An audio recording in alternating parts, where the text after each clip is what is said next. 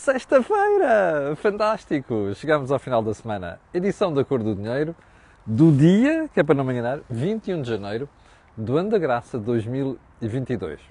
O meu nome é Camilo Lourenço e você está perante a última edição do programa desta semana. Vem um fim de semana. Mas uh, antes, de, antes de continuar, quero apenas dizer que hoje estou para cá dos montes, ou seja, por trás dos montes, e como se costuma dizer nestas paragens, para cá do Marão mandam-os cá estão.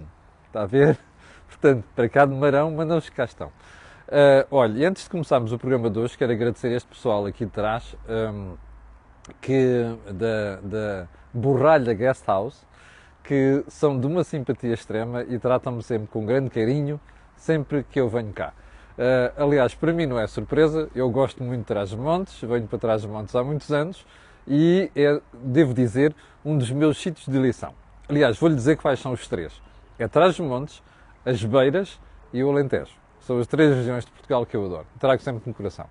Bom, então vamos lá ao programa de hoje. E antes de começar, quero lembrar que hoje vamos ter o regresso do Corporate Vision, ou se quiser, do Corporate Vision. Eu e o GP do Farinha, a partir das 12 horas, vamos estar um, a conversar sobre inventários nas empresas. Antigamente ninguém levava isto, isto muito a sério. Hoje em dia a coisa fia mais fino não só por causa da autoridade tributária que anda em cima das empresas, mas também por causa da própria informação atualizada que as empresas devem ter. Vai ser a partir das 12 horas com o GP de Farinha. Ah, e já agora, deveríamos ter naturalmente, ainda este mês, um webinar sobre o mesmo assunto. Aguardo. Segundo ponto, ah, uma pergunta. A malta já está satisfeita com o charivari que se fez nas, nas últimas semanas com a morte daquela criança de 6 anos que supostamente morreu por ter sido vacinado? Já? É inacreditável a falta de vergonha com que nós tratamos certos assuntos em Portugal. É não sei quantos entrevistar a professora, como se a professora fosse médica, percebe? Repara uma coisa, se há coisa que nós temos de ter cuidado na comunicação, às vezes é o, o, exager, o cuidado em exagerar nas emoções. É óbvio que a professora do rapaz tem que estar preocupada não é? Tem, tem que estar comocionada, porque morreu um aluno dela. Já morreram alunos também em tempos, e sei como eu fiquei. Agora, o que não se pode é usar a emoção natural de uma pessoa para explorar isso, não é? Isso é que é lamentável. Já agora, e se se provar, depois deste processo todo, que não tem nada a ver uma coisa com a outra? Bom, eu não consigo encontrar adjetivos para tratar isto. Segundo ponto. Campanha eleitoral. Um, terceiro ponto, aliás. A ida de Inês Souza Real, líder do PAN, a Beja. Como você deve ter reparado pelas imagens que as televisões mostraram, Inês Souza Real foi recebida com insultos. Ao que tudo indica, por gente ligada à tauromaquia. Eu não sei se perceberam as pessoas que fizeram aquilo, mas fizeram um mau serviço fizeram um mau serviço à democracia e fizeram um mau serviço à causa. Porque nós podemos discordar das coisas. O que não podemos é insultar e até deixar transparecer alguma ideia de violência que pode ocorrer por trás disto tudo. Não fica bem, não é correto, é um mau serviço à causa. E neste Sousa Real, e eu vou criticá-la hoje novamente, merece ser criticada por tudo. Agora, daí até ao que se fez ontem, é uma linha vermelha que não se pode ultrapassar. Ponto seguinte, hum, descobri que Fernando Tordo, vi nas redes sociais, portanto vou dizer com a, com a, com a propriedade com que vi nas redes sociais.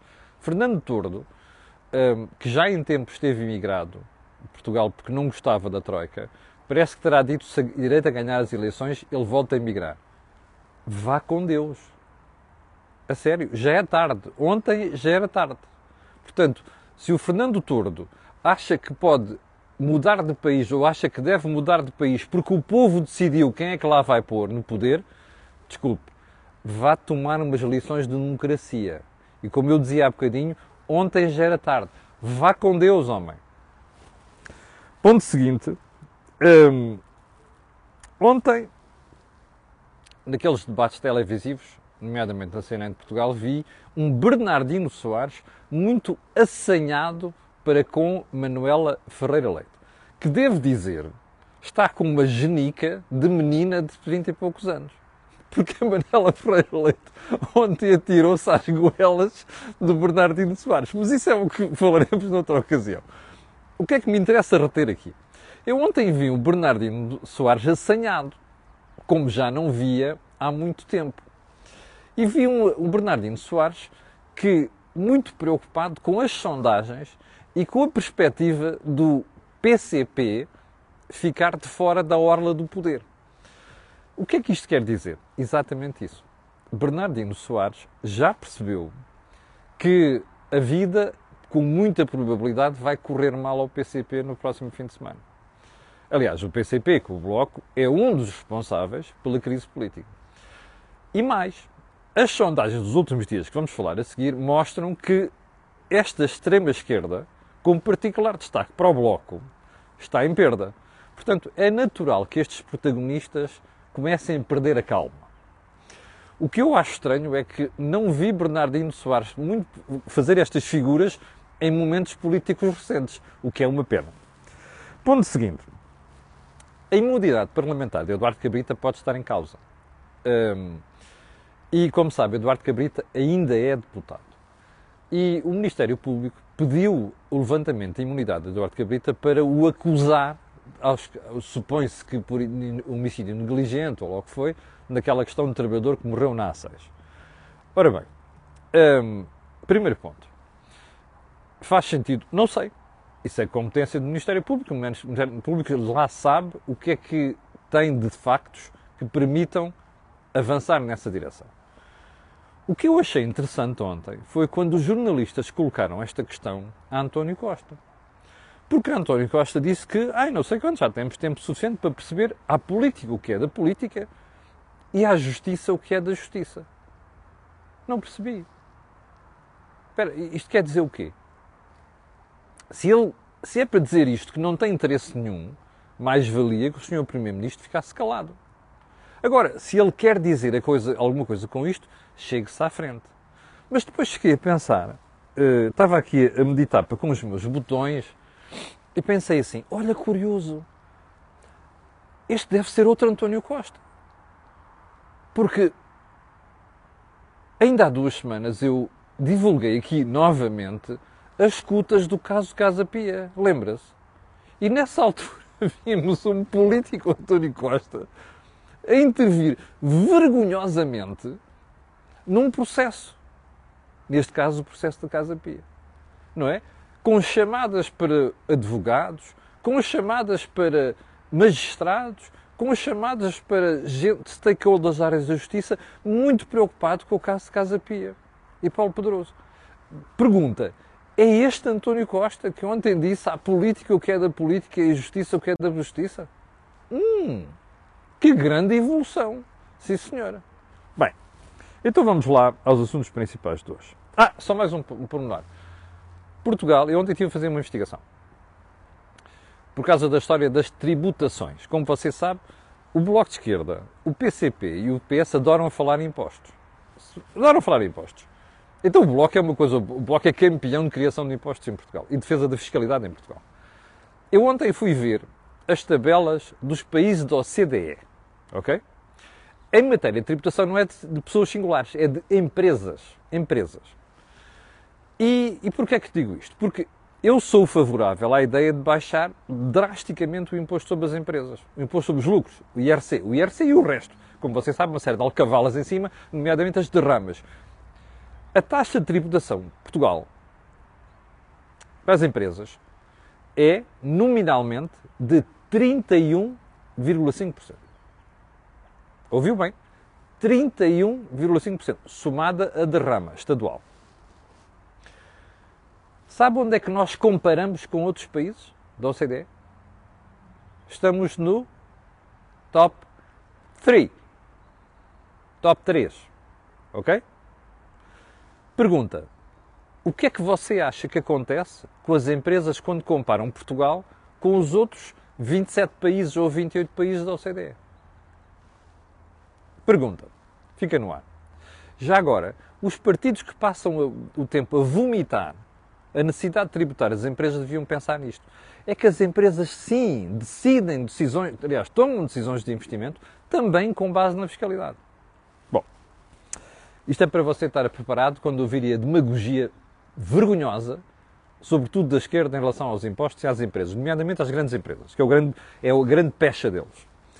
Então vamos lá aos assuntos principais. As últimas sondagens. Eu estava a olhar para o público de hoje, tem aqui uma belíssima forma de apresentar as sondagens, e nós temos, eh, desculpe, ao contrário, eu peço desculpa por isto, mas PS 37%, PSD 33%, Chega, terceira força política, 6%, CDU em quarto, 5%, Bloco de Esquerda em quinto também com 5%, e depois Iniciativa Liberal também em, em quarto ou quinto, ou o que você quiser, 5%.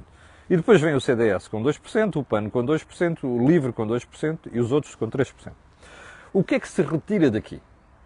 Primeiro, o PS está em perda. E isto é uma evolução que nós vimos sentindo durante esta semana. Porque foi perdendo progressivamente, depois de cheirar ali a maioria absoluta, foi perdendo progressivamente espaço. Notamos outra coisa também, uma ligeira subida do PSD. E já vamos a isto. Mas depois notamos outras coisas. Por exemplo, uh, o Bloco cai, cai substancialmente, a Iniciativa Liberal dá um pulo e parece que também o próprio Chega cai um bocado. Bom, vamos chegar por aqui. Qual é o peso que isto tem? Qual é o significado que isto tem? Eu não atribuo muito. Como você sabe, as sondagens são o que são e até é possível que amanhã ou depois, depois disto esteja tudo virado duas vezes. E, portanto, acredito mesmo é ao ver os resultados no dia 30. Aproveito para lembrar que nós no dia 30 vamos ter uma edição especial do dia D e também do Think Tank, ok? Vai começar às 9 da noite. Fica já avisado. Uh, mas, repare, é possível que haja alguma tendência de facto de perda do Partido Socialista e de subida do PSD. Mas o que eu estou a registrar aqui com maior, maior interesse são duas coisas. Em primeiro lugar, a queda do Bloco de Esquerda, que eu, é uma das coisas que eu gostava mesmo de ver, sobretudo, sobretudo depois de conhecermos a responsabilidade com que o, o, Bloco de Esquerda faz promessas em Portugal, mas também uh, a subida da iniciativa liberal. É muito importante nós termos, e sobretudo, um partido que tenha assumido claramente a causa da defesa laboral e algumas das ideias, como você sabe, eu tenho tratado aqui, aliás, são ideias que eu defendo há muito tempo também, a ver que a causa liberal está a ganhar espaço.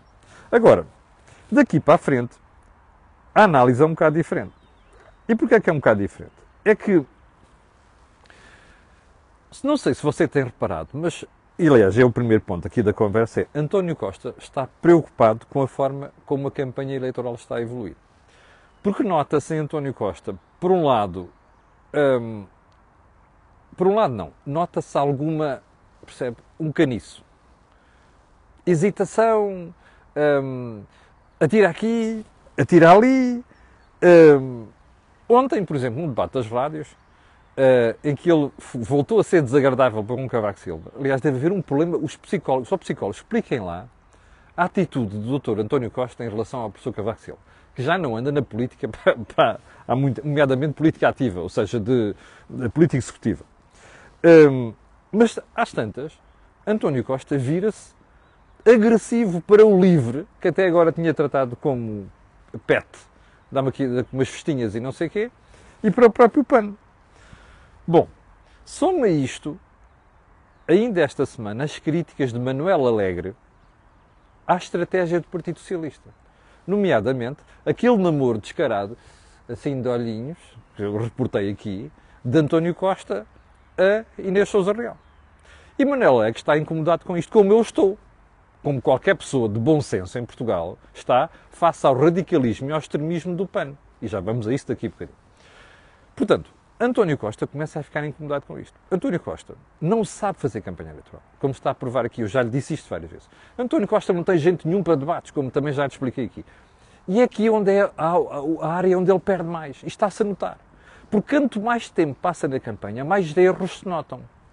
Por exemplo, um, primeiro, a história do. Repare, como é que quem, o eleitor que viu António Costa ser simpático com o LIVRE há poucos dias e com o PAN, agora entende a súbita agressividade contra o PAN e, com o LIVRE, com, e contra o LIVRE? Por uma razão muito simples. Ele sabe que, está, sabe que está a perder votos.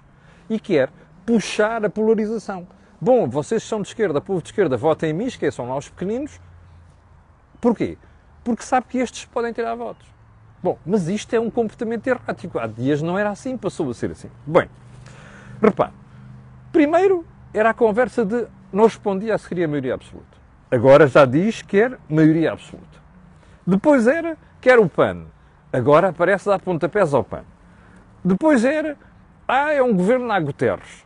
Agora só é governo hum, se me derem o poder. Bom, tudo isto mostra um comportamento errático de António Costa que eu só atribuo uma coisa, preocupação pela forma como a campanha eleitoral está a correr e outra coisa muito importante, António Costa está cansado, está esgotado e, portanto, ele começa a denunciar na sua, própria praxis diária na campanha esse, o efeito destes problemas, nomeadamente deste cansaço. E este comportamento errático, em minha opinião, só pode conduzir a uma coisa, a perda do Partido Socialista. Até por outra razão não sei se tem reparado. Aliás, como ele sente, ele sente está a perder terreno, ainda para baixo, não sei se tem reparado, mas o, o PST tem estado a fazer uma campanha muito boa. Não digo tanto o Rui Rio, porque não, aqui a questão não é o Rui Rio, eu já lá vou ele. É a forma profissional e até sofisticada como o PST está a fazer a campanha, que devo dizer que para mim é uma surpresa. Nota-se isto nas arruadas, nota-se isto nas ações de rua, a presença das pessoas, a mobilização das pessoas, o discurso, a alegria, uh, nota-se um ar, um respirar de ar fresco na campanha do PSD que não se nota do Partido Socialista.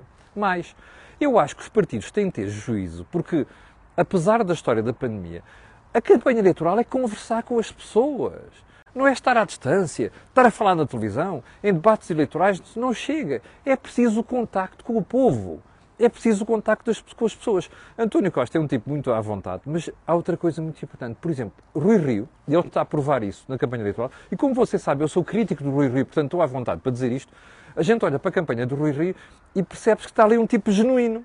Ou seja, ele, ele é aquilo que as pessoas gostam, não é? Rui Rio é isso.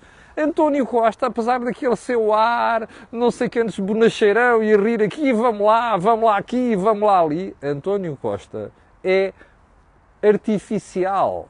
E isto não passa pelo eleitorado. Está-se a notar. Portanto, só posso dar os parabéns à campanha do PSD, à forma como o PSD está a fazer a campanha, e dizer que eh, se o PS continuar assim vai, vai ter um problema. Bom, acresce ontem, como você reparou, num debate, mais um namoro de João Oliveira do PCP a António Costa. Ah, mas uh, era preciso que o, o, PS dissesse o que é que quer fazer, António Costa dissesse o que quer fazer e ele não disse coisa nenhuma. Está a ver o problema de António Costa? Não se define. Eu sei que Rui Rio também não abre boca em relação a muita coisa, mas há uma coisa muito importante. Eu, como eleitor, não dou voto a ninguém se não me disser o que vai fazer, do ponto de vista de governação ou de, de alianças. Não dou esse voto. E, portanto, eu acho que António Costa está a cometer um erro ao deixar tudo em aberto. Porque não é nada, não é? Hoje é isto, amanhã é aquilo. Aliás, eu, eu, eu detesto Marias vai, vai com as outras, percebe? Porquê? Porque, você reparou, ah, é o quê? Ah, é, pois à esquerda não é possível fazer. Ah, mas ali é o pano. Mas depois do dia seguinte já não é. Isto é comportamento errático e acaba por prejudicar as próprias, as, a própria orientação e a própria campanha do Partido Socialista. Bom, não sei se reparou também, ontem no debate da rádio, que eu escutei atentamente, António Costa voltou à conversa de então, mas espera aí, você não queria maioria absoluta, você agora quer maioria absoluta? Ah, mas eh, não sei que as pessoas estão preocupadas, porque há aqui um garante da maioria absoluta. Chama-se Marcelo Rebelo de Sousa. Bom, deixa-me lá perguntar uma coisa. É a segunda vez que António Costa diz isto, como argumentário para justificar que mudou de opinião.